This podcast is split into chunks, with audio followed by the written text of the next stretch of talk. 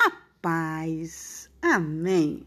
Sou sempre eu, a vossa irmã Maia, trazendo comigo mais um declamo da palavra do Senhor que se encontra em 1 Coríntios, capítulo 11.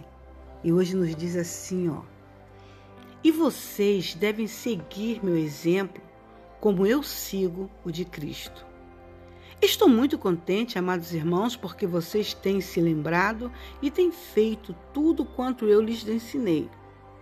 Entretanto, há um assunto acerca do qual quero lembrá-los: que a esposa é responsável perante o marido, o marido é responsável perante Cristo, e Cristo é responsável perante Deus.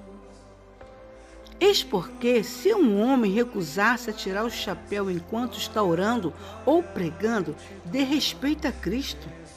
E eis porque uma mulher que ora ou profetiza publicamente sem que sua cabeça esteja coberta, dê respeito ao esposo, pois cobrir a cabeça é um sinal de sua sujeição a ele. Sim, se ela se recusa a cobrir a cabeça, Neste caso, deve cortar o cabelo todo. E se é vergonhoso para uma mulher ter a cabeça raspada, então deve cobri-la. Um homem, porém, não deve usar nada na cabeça quando está no culto, pois o chapéu é um sinal de sujeição aos homens. A glória de Deus é o homem feito à sua imagem e a glória do homem é a mulher. O primeiro homem não veio da mulher, e sim a primeira mulher veio do homem. E Adão, o primeiro homem, não foi feito para o bem de Eva, e sim Eva é que foi feita para Adão. Assim, uma mulher deve cobrir a cabeça como sinal de que está sob a autoridade do homem. Uma condição para todos os anjos notarem e se regozijarem.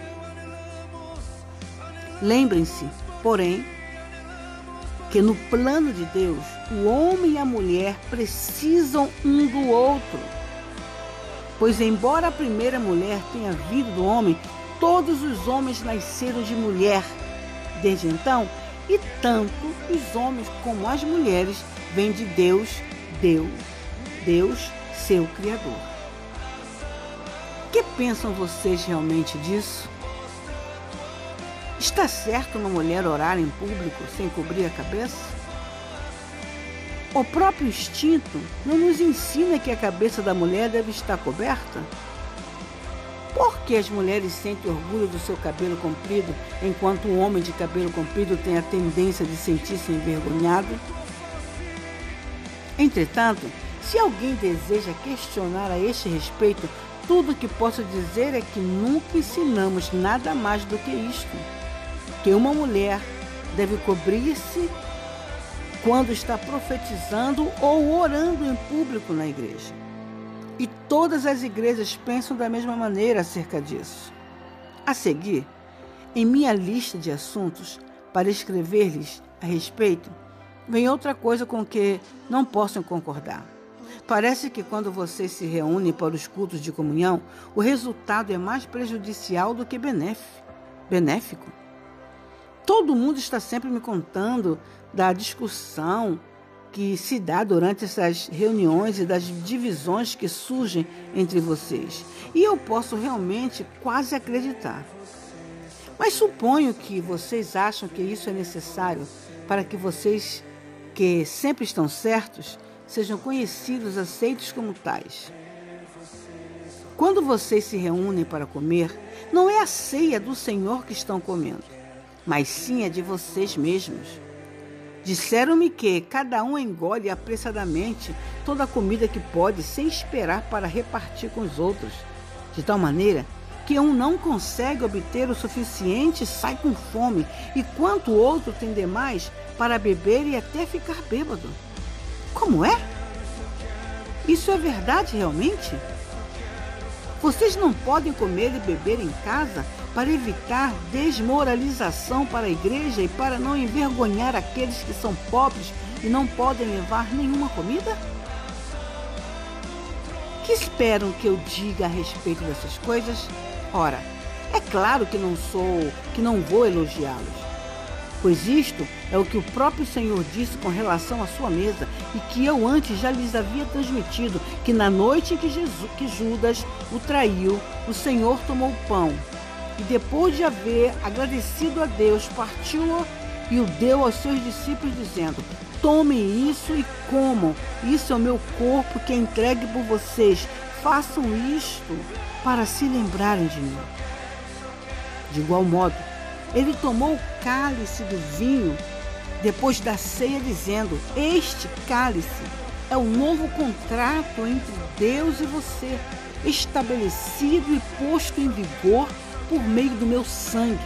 Pense nisto em memória de mim toda vez que o beberem. Por quê? Cada vez que vocês comerem esse pão e beberem esse cálice, estarão repetindo a mensagem da morte do Senhor, morte que ele sofreu por vocês. Façam isso até que ele volte de novo. Portanto, se alguém comer este pão e beber deste cálice do Senhor de uma forma indigna, é culpado de pecado contra o corpo e o sangue do Senhor. E eis porque um homem deve examinar-se cuidadosamente a si próprio antes de comer o pão e beber do cálice. Porque se ele comer o pão e beber do cálice indignamente, sem pensar no corpo de Cristo e no que ele significa, estar comendo e bebendo o julgamento de Deus sobre ele próprio, está gracejando com a morte de Cristo.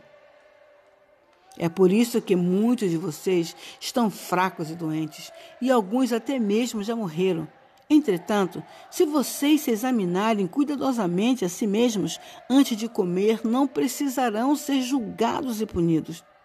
Contudo, quando somos julgados e castigados pelo Senhor, é para que é, é para, para não sermos condenados com o resto do mundo. Me perdoe.